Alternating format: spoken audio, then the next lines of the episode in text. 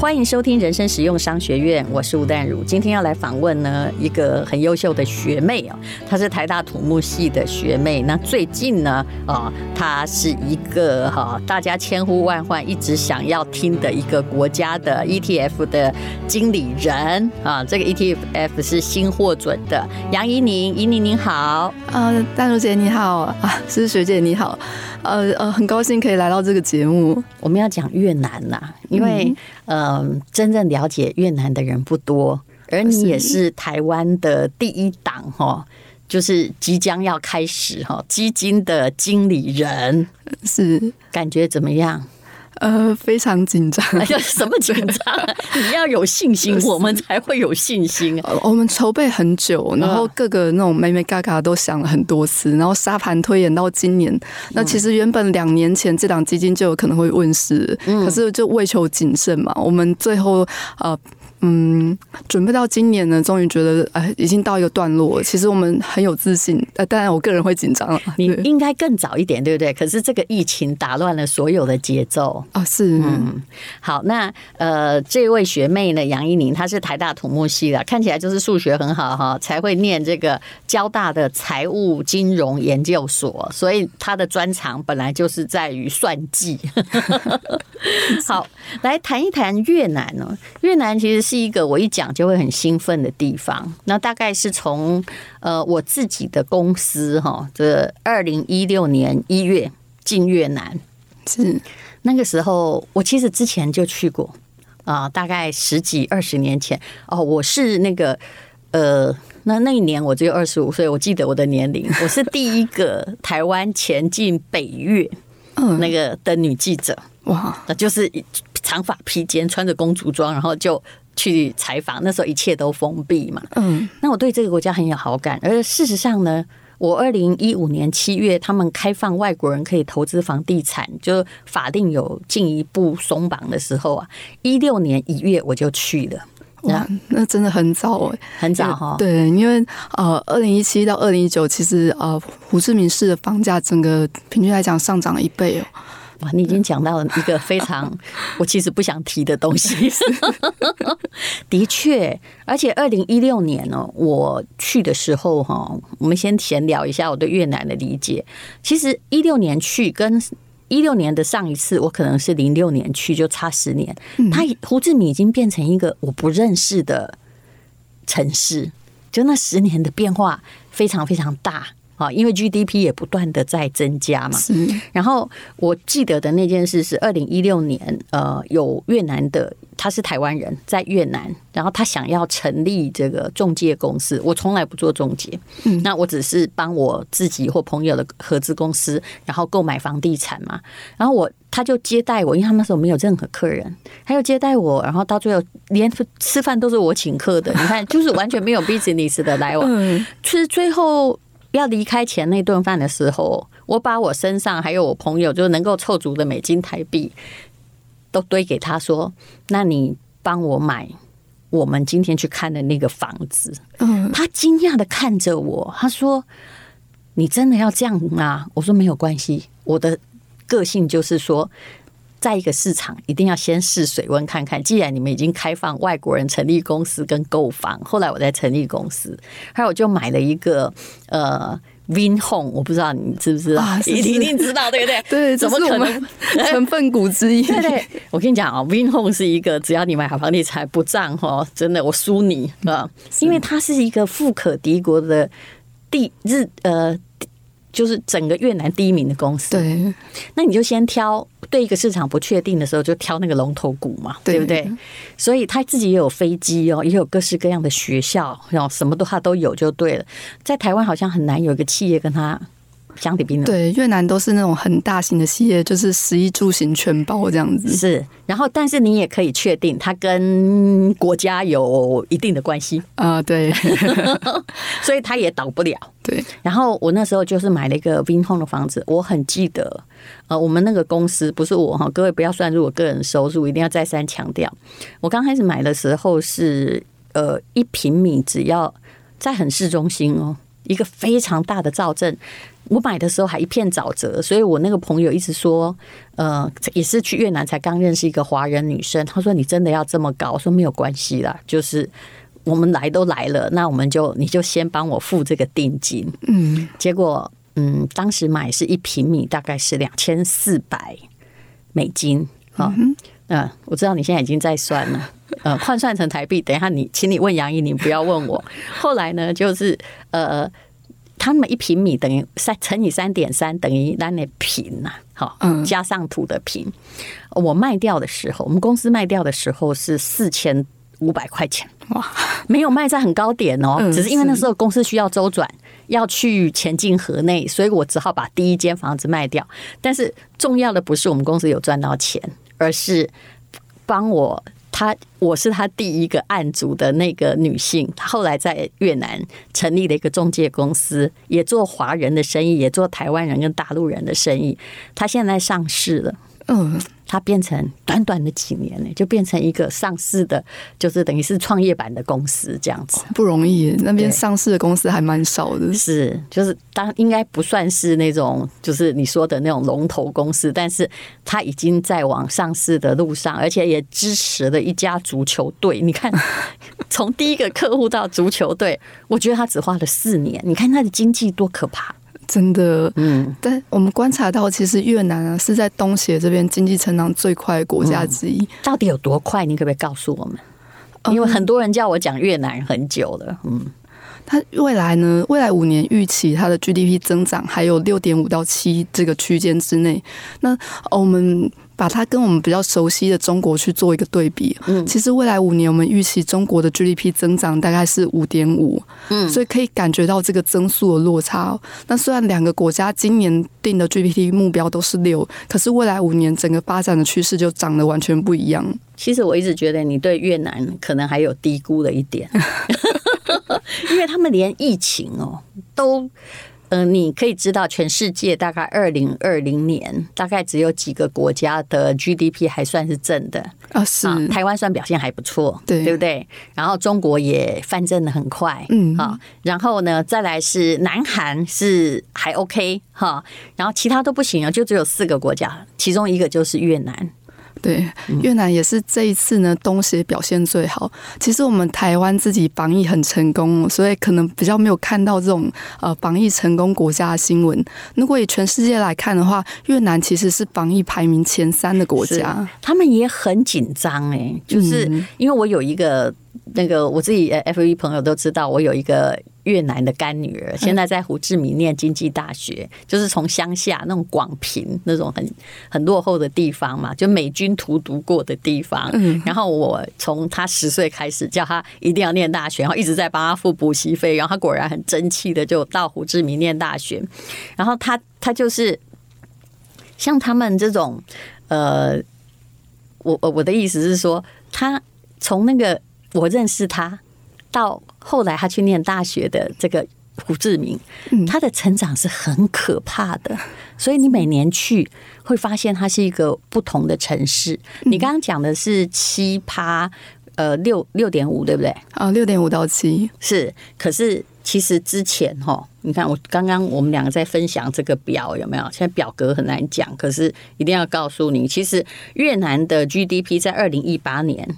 已经完全赶上了中国的二零零七年，是对不对？对。然后你知道中国什么东西涨最快？就是中国的股市哈，还有呃公司飞快的成长，跟房子涨最快，资产涨最快，就是零七年到这个呃，大概是一八年，嗯，这段期间，其实越南在呃，它从零七到一八哦，一七十年间，他每年是十八趴哎哦是啊，你你才估他七趴，不是说很多了？呃，我我们是这样看，就是 GDP 增长每差可能零点一个百分点都差非常的多。其实、嗯、其实像五点五到七之间那个鸿沟非常巨大。对，嗯，所以而且主要是我后来发现人口红利还有。代表一个国家要不要有钱。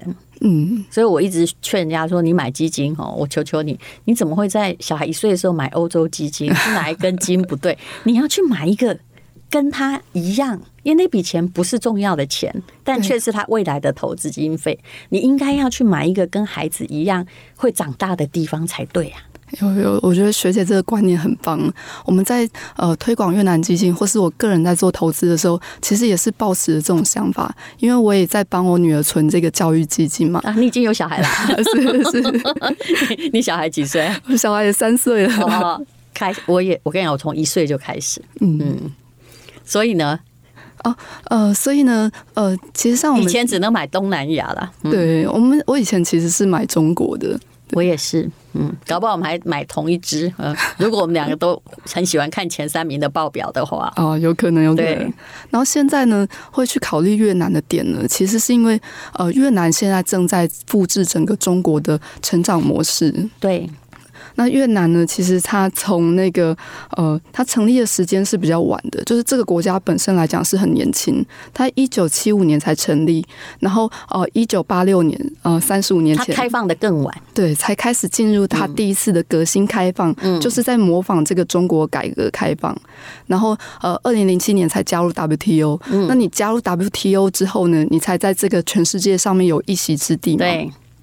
然后一直到二零一六年呢，奥巴马去访越南，就是我说的那几年加入之后飞速的在成长。这个时候呢，越南跟美国关系才正式就是达成一个呃一个比较友好的状况。那也就是从这之后呢，其实越南的整个经济发展会变得非常快哦。嗯，那其中一个我们可以观察到的点是，二零一七开始呢，外资流进越南股市就有一个加速的现象。嗯然后刚好呢，这个国家运气也不错。从二零一八年中美贸易战开始，那呃，这个中国的供应链开始要分散到东南亚，甚至世界各地的时候，然后在东南亚这个地方就发现说，哎，这个国家离中国很近，嗯。然后政府呢花了很长的时间准备，所以它现在已经是呃全世界签贸易协定最多的国家之一。嗯，那很少国家是会去走这个方向。老实说，是而且它有一个就是重要的问题，它其实同时抱两个大腿。嗯嗯，我们这样 我们这样讲，就就大家应该想到就知道是哪两个国家。但这是一个聪明的作风。嗯。你你何必嘛？因为你两边对你的贸易都非常非常的重要。嗯，那像这个呃越南呐、他其实他们很爱中美贸易大战。嗯，你可以想象。我我那个在中美贸易大战的时候跑去越南，你知道越南人跟我讲什么吗？他们跟我说，他们希望中美贸易大战打一百年。我讲给中国的同学听，他们都快哭了。真的，你你但是你可以想象越南的心情，嗯，因为本来那个平阳工业区啊，那很多工业区就是荒的嘛，对不对？对，然后都没有人买。你知道，从中美贸易大战开始，后面那两三个月。有工业区土地所有使用权的啊，租金涨三倍，哇，嗯，哇，开心的要命啊，真的，嗯，我我们观察到啊，其实除了这个以外呢，他的工资还是东东南亚最低的。那所以中国这个工厂这么大哦，它分散到世界各处的时候。很多国家可以吃一杯羹，那其中呃东南亚受惠最多，我们就觉得说是这个越南。那外资这样子，主要它是劳动人口还很年轻，很多。哦，对对，淡如姐提到一个重点，他们劳动人口也是呃在东南亚算是排名前面，而且勤奋，又还没有劳基法保护，对不对？是。这这个在发展中国家哈，开发中国家是一个优点哦。嗯。那这个钱进来之后呢，其实我们也一直在找说有没有什么公司是最直接受惠的这种供应链的股票。可是我们发现外资现在在越南呢，主要还是做自己的厂，那对当地的企业扶持是比较少的。那直接受惠的没有，那我们就来找间接受惠。其实间接受惠第一名呢，就是刚刚淡如姐一开始提到，就是他们的方式。嗯、那从外资进去之后呢，所以你要经营越南的 ETF，你打算就是投这个房市啊？对，我们其实重点压在这个房地产跟金融业。跟你讲，你早弄嘛，你知道我们这种哦，就是因为我在海外是跟我的朋友有有一些这个合资的房地产，我们是自己自己买房地产，然后自己做租赁。跟当地企业合作买 ETF 不是容易多的吗？哦，变现还容易。对，而且现在你去买房地产，我跟你讲，没有钱我完全不建议，除非你那笔是闲钱，零贷款呢，保证你申请不到。然后贷款就算申请不到，你也不该申请去。就如果你钱不是很多，不要真枪实弹买房子，因为越南哈，就算银行你申请到贷款利率。哇，好像是八趴还是多少？哦，对他们基准利率就四趴了，是啊，所以一定是往上在叠加。我还在越南存过定存呢，还有四趴有，光存定存就划算了。好，而且他最近这几年来哈，有人会讲到那种外国的 ETF 的美金的汇兑的损失有没有？啊，是，我觉得越南蛮厉害的，他哈一直哈都在那个不贬也不涨的地步。然后，所以美国前不久竟然把它列为，它大概是两万三千块越盾比一块美金，已经搞很久都在这里，不管别人怎么升跌。所以美国前前不久有一阵子就说他是操纵外汇国家，有没有？有有有，哎，学姐真的太专业了。没有，我很爱越南，我因为我知道说，呃，我觉得它很像三十年前要发迹的台湾，而且从 GDP 看起来啊，哈，就是 GDP 是会越涨越少，就是。本来在发展中，可能每年还涨个二十趴有哦，十八趴、十六趴、十五趴，后来会到达呃长期的，比如六趴、七趴。中国已经到那里，那越南大概晚中国十年。我知道他现在就是三十年前台湾房地产要涨的样子，所以你锁定的是像我刚刚讲那种 Vinhome 那样的。嗯呃，没错，我们其实投资组合大概有一半以上都是投资在房地产跟金融业，像这有点像 REITs，对，像 Vinhome 的话也是我们前十大持股之一，因为我们不能买越南的。直接进里面去操作，外国人有一些限制，对不对？嗯，那呃，台湾其实你直接要去买越南的话呢，个人其实很多付委托券商是直接不接受的。嗯，那呃，我们觉得说，其实上如果你的投资金额不是特别大，或是说呃，你是看好这个未来可能十年发展，会去做一个定期定额的资金流入的话，嗯、那其实上透过 ETF 呢，会比你直接去投资更方便嘛。是，那 ETF 其实。你可以呃透过这个指数呢，你是持有一篮子的股票，然后啊这个整个交易流程呢也比较简单，就是在呃刺激市场，你有证券户就可以即刻就进行买卖。其实我们的 Podcast 的听友哈是是 ETF 的支持者，有一天我就跟施升辉说啊，那个金管会好还是哪里有做出报告，二零二一年台湾人投资 ETF 啊，成长了百分之九十。我都觉得是听了我们的话，不要在那里冲进冲出，直接买指数型基金。呃，对，因为呃，共同基金其实上有时候会受到这个经理人比较主观的操作。嗯，然后 ETF 这个东西它其实比较死。那比方说像我们这一档呢，就规定持股上限、持股的下限，不好意思，下限是九十 percent。那所以我可以操作的空间就比较少嘛，我一定要呃 always 维持在一个高持股。嗯，然后也有规定我们呢，呃。就是三十档，基本上我们会三十档全买，就跟这个指数一样。那提供大家一个比较呃稳定、比较贴近大盘的报酬。嗯，你你帮你的小孩以前买中国 ETF 嘛？哈，因为当时我们只能买大中华区或什么的。对，那也是在台湾买的 ETF。我记得因为我小孩比较早出生，然后他那一年出生的也比较好，因为遇到那个金融风暴。哦，我说比较好是哎。欸如果你买股票，那个绝不是个好年。可是如果你开始买 ETF，那就是个超级好年，那就是超级好年。我从二零零九年哦，这样我会曝光我们家小熊的财产。我每个月才投一万块，然后每年压岁钱大概两三万投进去。嗯，那你这样可以算出来，他八岁的时候，大概我投投了顶多一百二十万。可是八岁他那一年，因为我要买上海的房子，我需要全部现金，就又不能贷款，我就跟他，我就默默的对空气说：“小熊，你就当股东。”我领出来的时候，我那一百二十万是多少钱？你一定都想不到，因为中国的熊市很久，所以我一直在低档买了很久。嗯，然后二一八年的呃一八对，哎不对哦，一一七年。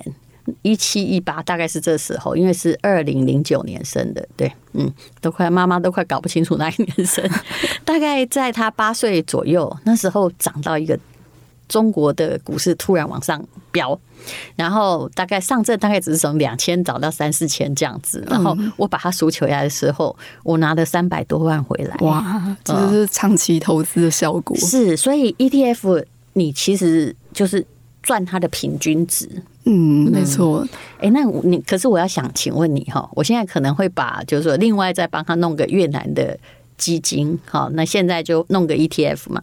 可是，呃，我的问题是在这个疫情，因为我没有观察越南股市，房市我很清楚，在这个疫情的状况之下，越南的股市是有涨吗？越南现在股市又快要创新高了。哦、对，其实越南股市表现很好。嗯，它从去年呢，呃，因为越南是东协这边唯一一个正成 GDP 正增长的国家，然后它其实上在它实质的经济上面，从这个疫情上面是有受惠的。那当然，在观光跟消费的部分呢，可能还是会受到疫情的影响。嗯，可是，在出口。贸易这个竞争力的情况下，等于其他工厂都在休息，然后越南的工厂还在运作。其实它在全球跟我们其实很像啦。对，它在全球贸易的这个份额上面是有增加的。然后呃，外资呢跟内资大概是从去年第四季就开始大幅的加码。嗯。然后这个风潮呢，其实也吸引到他们当地的散户，他们的新增开户数从去年第四季开始就是大幅的增加。嗯。然后因为增加太快呢，甚至去年到今年常常会听到这个。个呃，交易所有时候会宕机，因为交易量太大了。他们的电脑还有 IT 系统，还要就是呃，还有开发的可能啊。对，没错。其实这也是其中一个我们建议投资人可以借由 ETF 去投资的原因。因为像这样子当机的事件，我们都已经想好一个流程去应应。可是个人如果去投投资的话，遇到这种事情，其实第当下会傻眼啊。就是怎么会有这种事？其实海外股票我一向不赞成，不管那个。哎，通或不通哈？你有没有门道，或者是啊什么有没有人头？我一向不赞成自己操作，因为那都很要命。因为像这个越南呢，它呃涨跌有时候也挺可怕的。那你还有，就算美国好了，现在开美股很简单，你看看多少开美股的人得了神经病，因为他昼夜要颠倒。对，这真的很辛苦。就等于你下班回家就先做第二份工这样子，是不是？哎呦，搞了半天就。明昼夜颠倒，他睡也睡不饱，就过一年发现，哎，只跌了一次，所有的利润又都变成零，甚至负。我觉得大家都会觉得说，何必呢？是，嗯嗯。那我们很看好越南。其实淡如姐刚刚有讲到，以前我买不到越南基金，哎，哦，对啊，就是从这个时候才开始。以前有买过一个叫利什么越南，但是因为它的数额很小。我知道，又不是很有名，你应该知道我讲的，就是唯一档。对，但是其实后来好像结束还不准我买，还怎样？说没有代理的，所以我大概是。其实我十年前就在注意越南基金，但因为找不到 ETF，所以没有什么发财的机会。是因为那档就是有一个呃持股限制，会有一个开开关关的问题，是对，所以后来大家也觉得说好像不是很安心。嗯，有时候可以买，有时候不能买。嗯，像我们其实就没有这个问题，我们就是在台湾证券交易所挂牌嘛。哎、嗯，根据金管会的那个，请问那个 ETF 的编号可以讲吗？还是不能讲？哦哦，我们 ETF 编号现在应该会是零零八八五，嗯，就只有你们一个越南的，对，目前为止 ETF 台湾就是唯一档这样。而且我知道有些越南基金是，比如说他投的其实是由台商在越南的公司，但你们直接投的是越南本地。对，我们只有呃投资越南胡志明市交易所，它其实有两个交易所嘛，我们只投大的那个，也是最具代表性的那个。然后取这个呃，考虑过外资持股限制跟呃流动性之后呢，取前三十大。那这个地方呢，会跟共同基金比较不一样。那共同基金其实上呃，如果仔细去看他们投资范围的话，投资范围都很广哦。嗯。那只要跟越南沾到边的，其实它是可以投的，它有主观可以去认定。我认为哈，我刚刚看给这个大家看那个表，就是越南的 GDP 大概到二零一八年已经超过两千五百块。全国平均哦，是啊，胡志明更贵。胡志明其实一个月的薪水，我朋友付他的呃越南当地人会一点中文的，就是一个月四千美金，跟我们那还差很多啊，跟上海也只有应该是有一段距离，可是大概就四分之一而已。嗯，然后呃，但是其实中国哈，到了中国在二零零七年的时候，它也才刚刚超过两千五。所以我才说越南比中国晚十年，而中国从二零零七到二零一七一八，我那真的是风起云涌，呃，大家突然变得比我们有钱的那十年。其实是，其实也可以。呃，戴文姐刚刚讲完十年嘛，那我们观察到，其实中国两千年加入 WTO，越南是二零零七年，嗯，差不多就是晚了七年，啊，对，所以这时间非常的准。不过也不用说太早赶上了，因为任何赶上都是一个那种复利式的赶赶赶上，就是啊，我觉得越南，我那天去算它的等比级数，我真是超无聊。从零七年到一八年，他们大概就是一点一八。乘以一点一八，就是每年对十八 percent 在涨。那未来不会一直涨那么多，因为除非他得神经病嘛，就是慢慢会趋那个曲线会趋缓。嗯，可是呢，至少你还可以乘个一点零八，反正都会盖它的成长哦，很有趣。你用房地产的利率、借款利率来看，一定它的成长一定会盖过，只要发展中国家会盖过它那个利率，否则鬼要借钱呢、啊。哎、哦，对对，有道理，有道理哈，嗯。这种最简单的算法大家都懂。那你有没有什么越南的要告诉大家的？因为我其实对他很有兴趣啦。然后我跟朋友也有合资公司在那个地方，是吧？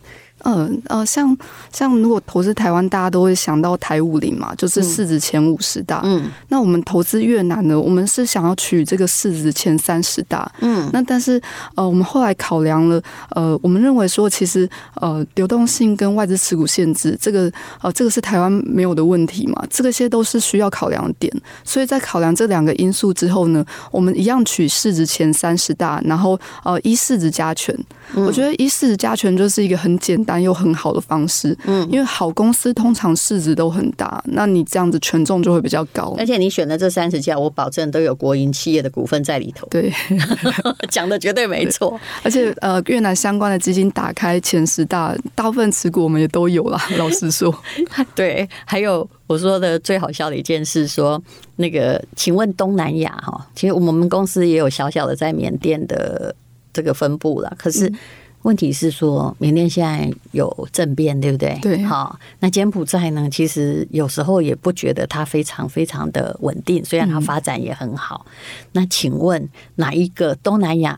泰国也常常在那边摇来摇去。泰国是个老化国家，它人口红利已经快要没有了。嗯，那么到底哪一个国家在东南亚最安全？答案是越南。对，要不然它比印尼还安全，你知道为什么吗？我跟你讲，现在是只要有。共产主义的国家，嗯，就是世界上最安全的国家，因为它的统治太稳定，真的就是一切都是照政府的计划来，是是，连汇率都是在东南亚最稳定的。所以你要打算选前三十家的，那都是大型股啊，对不对？哦，也就是在市场上，你明天要卖，你就可以卖的股票，这个很重要。对，这些流动性都没有问题。嗯，所以是用市值加权来选择你的 ETF。嗯，那交易成本呢？嗯。交易成本呢？其实像 ETF 的交易成本就是很透明嘛，就是我们就是交那个呃证交税而已，就是在次级市场买卖的时候。然后呢，其实越南这个题材，我们觉得是一个很长的题材。现在这个呃胡志明市交易所他们的大盘的指数呢，大概是一千两百点。嗯，那台湾呢？三十几年前才刚上一千点而已，现在已经到一万六了。是啊，对，我们也预期说越南可以走一个很长期的波段。那在这种情况下呢，其实你长期持有这个基金的经理费跟管理费就很重要。我我完全相信、欸，哎哎，你们那个投资 ETF 有投资人编号吗？我可以领到那个零零一吗？我我我我一下傻住了，呃，没有没有这个算法吗？没有那个跑步先啊，第一个进入的是零零一，第二个是零零二这样子。其实我是觉得说，越南的市场哈，毕竟它还是有上上下下，而且它上上下下超酷的，跟房地产做云霄飞车的国家哈，你大概只有在越南可以胡志明市啦，不是每个地方都值钱可以看到，所以不要去投个股，我拜托各位。但是 ETF 倒是，如果你每天帮小孩存个三千五千，如果按照那个呃台湾的逻辑，假设它的股市或里面的成长涨了十倍的话，嗯、你的总额大概不会多十倍啦。但是算一算，那个复利很可怕哦。对，所以长期投资那个经理费、管理费，这个复利的差距也很可怕。嗯，对，所以我们认为说，呃，如果要做一个呃比较长线的话，其实大家要考虑一下这个交易成本。这其实就是 ETF 的其中一个优势。原本创造出 ETF 就是希望说，尽量把基金的交易成本压低。嗯，让大家可以做一个长期持有的工具，这样子。欸，请问你这个 ETF 哈，就富邦本来也有，你这是在富邦嘛？富邦有那个台五十的 ETF，对不对？对。可是它是个股票，那你这个是一个基金还是？它是 ETF，所以它也是像股票一样，它就是有一个代号这样子。所以它是有股票的。它不，它是就是说，我们在基金平台上哈，假设我们上富邦平台，我们是可以买三千、五千，还是它是在股海里面？哦，对，一大家一般投资人会搞不清楚嘛，对，就是在那个呃。呃，股海里面，对，在股海里面。啊，你是在股海里面，就是你打开你的下单软体，哎、欸，你今天想要买台积电的时候，哦、旁边可能就有一个富邦越南，那个更好啊！哇，你这么年轻，然后操作一个这么大的股票，哎、欸，其实也没有很年轻，你看现在看起来不是顶多三十出头，因为小孩才三岁嘛，呃、对不对？哇，那真的是呃，我我知道了。现在任何公司要让一个人操作越南方面，因为大家都对他充满展望嘛，全世界都去那里设厂。我相信那个哎，公司对你期待一定颇深。是，好，那么呃，还有没有什么要告诉大家的？嗯，呃，顺便跟大家报告一下呢，我们三月二十四号开始 IPO，可不可以解释一下？因为它是 ETF，所以我不太懂在 IPO 进去跟后来真正的出现，投资人会有什么好处？哦，呃，IPO 是这样子，呃，像这样子的 ETF 呢，在 IPO 之后，一般投资人呢就是在下单软体或是跟你营业员联络，就是像一般的股票一样下单。是啊，那在 IPO 的时候呢，呃，你可以透过呃投信公司，就是富邦投信的官网，或是你也可以呃寻找你的营业员，然后呃。呃，透过像一般申购共同基金那样子的方式呢，去写单子说，哎、嗯欸，你想要买多少这样子。嗯，那这两个差异呢，就是其实价格也都是跟那三十家权重的公司是一样的啊，对，对不对？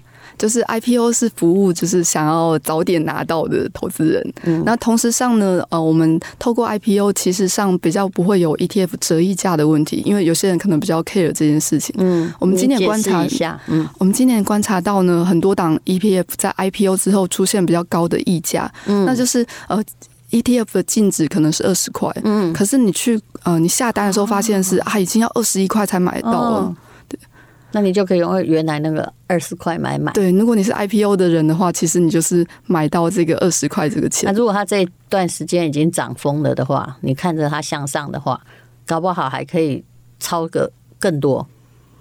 呃，对，如果假设上呃一直向上的话呢，哎呃，在挂牌当天，可能这个价格就已经超过二十块哦。这是以二十块为举例。那我们这一次其实想说，呃，把这个单位做小一点，所以我们 IPO 价格是十五块。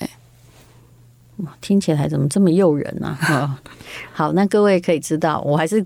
可是真的哦，我还是鼓励你。虽然它是股票哦，但有一种叫基金，还有一个叫基金型的股票 （ETF） 基金型股票。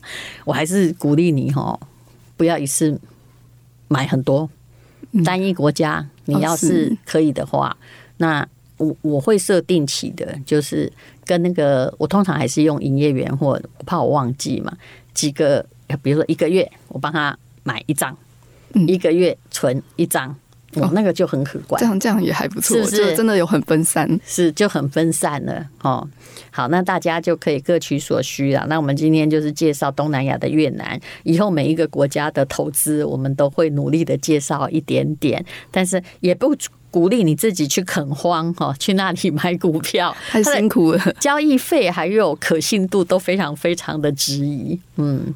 好，还是要相信台湾的 ETF。那非常谢谢哈，呃，他就是这个哎零零八八五对不对？哦，那个呃越南的那个全名叫什么？哦，呃富邦越南啊，哦，富邦越南的呃基金的这个股票的管理人，我这样讲比较正确，对不对？嗯，可以可以啊，好，谢谢学姐，台大的学妹杨怡宁，谢谢你收听人生实用商学院。